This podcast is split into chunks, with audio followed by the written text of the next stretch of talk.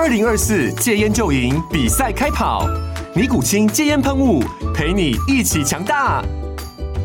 戒烟不容易，单靠意志力戒烟的人，时常无法克服戒断症状而失败。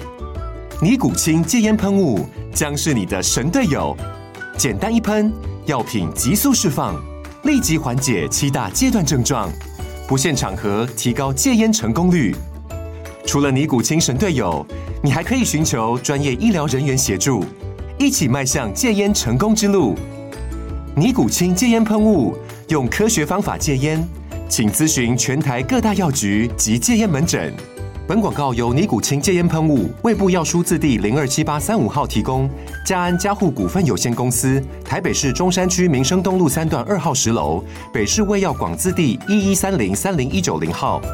尼古清戒烟喷雾，相伴每个新开始。房客不缴钱，你该怎么办？一分钟跟你分享我的做法。第一，租客哦拖欠房租的时候怎么办？依法律规定，就是要两个月没缴，你才能够要求对方搬走，因为他有两个月押金。如果拖欠超过两个月，建议你哈在警察的陪同下开门，不然到时候他宣称东西丢了，那也是赖在你身上。警察会不会赔你？里长会不会赔你？那是又是另一件事。二房客拖欠水电费怎么办？由于水电费一般都是挂在房东的名下，所以如果房客没有缴费，你要先带电，因为断水断电哦是可能触法的哦，触犯刑法第三百零四条。那最好你就是写在合约上哦，如果两个月未缴费的话，水电瓦斯即解约这样。第三点，房客哈如果拖欠管理费怎么办？哦，那管理费没缴，出事一定是房东哦，不会是那个房客，所以建议你出租的时候就要连房租跟管理费一同收取，不要考验人性，你欠缴他是不会有事的哦。如果你想知道更多我对那个租客不缴钱的看法，记得关注加爱心，以后分享更多给你。我们在上一支影片聊了哦，你该办房贷的转贷吗？如果你还没看的话，可以看一下，在这边。那今天我们来讲租客不缴钱，你该怎么做哦？跟你分享我的三个看法。欸、我先说结论哦，其实以现在的法规来讲，叫做没什么办法，但还是讲一下。第一个看法，房客拖欠房租怎么办？哦，你在租屋市场里面，你总是会遇到拖欠租金的房客啊，这时候你要怎么办？哦，首先一定要弄清楚租约的条款，知道自己的权利跟该采取的合法行动，合法哦，不要乱搞哦。如果房客拖欠租金，那合约里面通常会有明确的规定，比方说可以提前终止租约，或是使用押金来抵扣。这些都是你的法律的盾牌。那记得下次催缴租金的时候，要选择合法的途径，可以书面、电话或是 LINE 通知房客留下证据。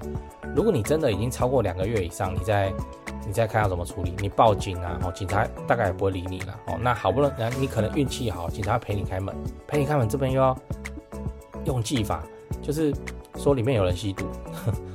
这千万不要自己硬闯哦，你会吃官司的。另外，我之前在影片中有分享过，你要留下对方的紧急联络人资料，最好是留他爸妈的哦。如果他催缴，一定跟你闹失踪哦，九十九趴一定是失踪，就是你联系不到人，已读不回这样，所以就直接打给他的爸妈。那爸妈通常会觉得很拍谢哦，就会先帮他缴掉。我讲的是大概哦，我当然知道有人家里不好啊，怎么样哦。第二个看法。房客拖缴水电费怎么办？哦，会欠缴水电费哦，通常都是那个租整间的啊，这个比较麻烦，水电费一般都是挂在房东名下，所以如果他没有缴，就变成你要先帮他垫，因为法律是有规定哦，用水用电是房客的权利，如果你断他的水电，哦，那会触发这个刑法的第三百零四条强制罪，但是你跟他是租屋纠纷，是属于民法哦，所以你还是不占理啊。那现在比较好的做法是，你就要去办水电费的过户。哦，在网络上面是都可以办，很方便，就是寄在他那里。规定水费是两个月没缴就断水，电费四个月没缴就断电。他自己不缴，那就是自己断自己的水电。哦，那这个就是他自己的问题。或者是你就可以在合约上面注记水电瓦斯两个月没缴你就解约，那拿押金先来付，这个方法也是可以。哦，第三个看法，房客拖欠管理费怎么办？大楼的管理费，这一题是这样哦，管理费如果房客没缴，你是需要先把它缴掉的。哦，因为管委就不会是对房客。那为什么我会说一定要先缴掉？是因为依据《公寓大厦管理条例》第二十一条的规定，你管理费一直不缴，哦，管委会是可以向法院申请支付命令，或是直接起诉你。哦，那甚至可以申请法院来拍卖房屋偿还管理费。你会觉得很夸张？呃，我实在也不知道为什么这政府给管委会这么大权力哦，这个好像是这个国中之国一样，这很夸张哦。管委会其实权力超大的呢，所以我会建议你说，你就是房租跟管理费就要一起收哦。那你不要让房客自己缴，他就会给你忘一起忘两起，到时候又是你的事哦。那就不要相信人性本善哦，他没缴会出的是你，然后你也可以在合约里面加注，如果发现管理费超过两个月没缴就解约，那拿押金来扣，这样写哦。原则上可以比较不会被拖欠。讲完了，我们整理一下房客不缴钱你可以怎么办？哈，我的三个看法：第一，房客拖欠房租怎么办？第二，房客拖欠水电费怎么办？第三，房客拖欠管理费怎么办？讲白话，就还是那个前提啊，我们现行的法规对房东来讲就是没有什么办法，房东遇到拖欠租金就是没有什么办法了哦。没有了啊，那能怎么办？没有怎么办？大概就是用一些温和的、合法的催款方式去处理，打打电话给他公司啊，哦，打电话给他，像我分享过那个故事嘛，部队啊，我靠，国军这样，那你大概只能这样子处理。那啊，这个就是法律，法律这件事情哦，现在啊，回力镖甩回政府自己头上，所以我们是有希望修法的。为什么？因为政府现在不是在搞社宅、社会住宅。你以为社宅的人都这么乖哦？妈的一堆欠缴啊，欠缴到爆。所以啊，以前政府高高在上说，哦，没有，你们房东本来就比较有钱，那人家欠缴一些是会怎样？那边搞得我们房东哦就很讨厌去租租人，遇到这种事情哦，我们会没有办法保护自己。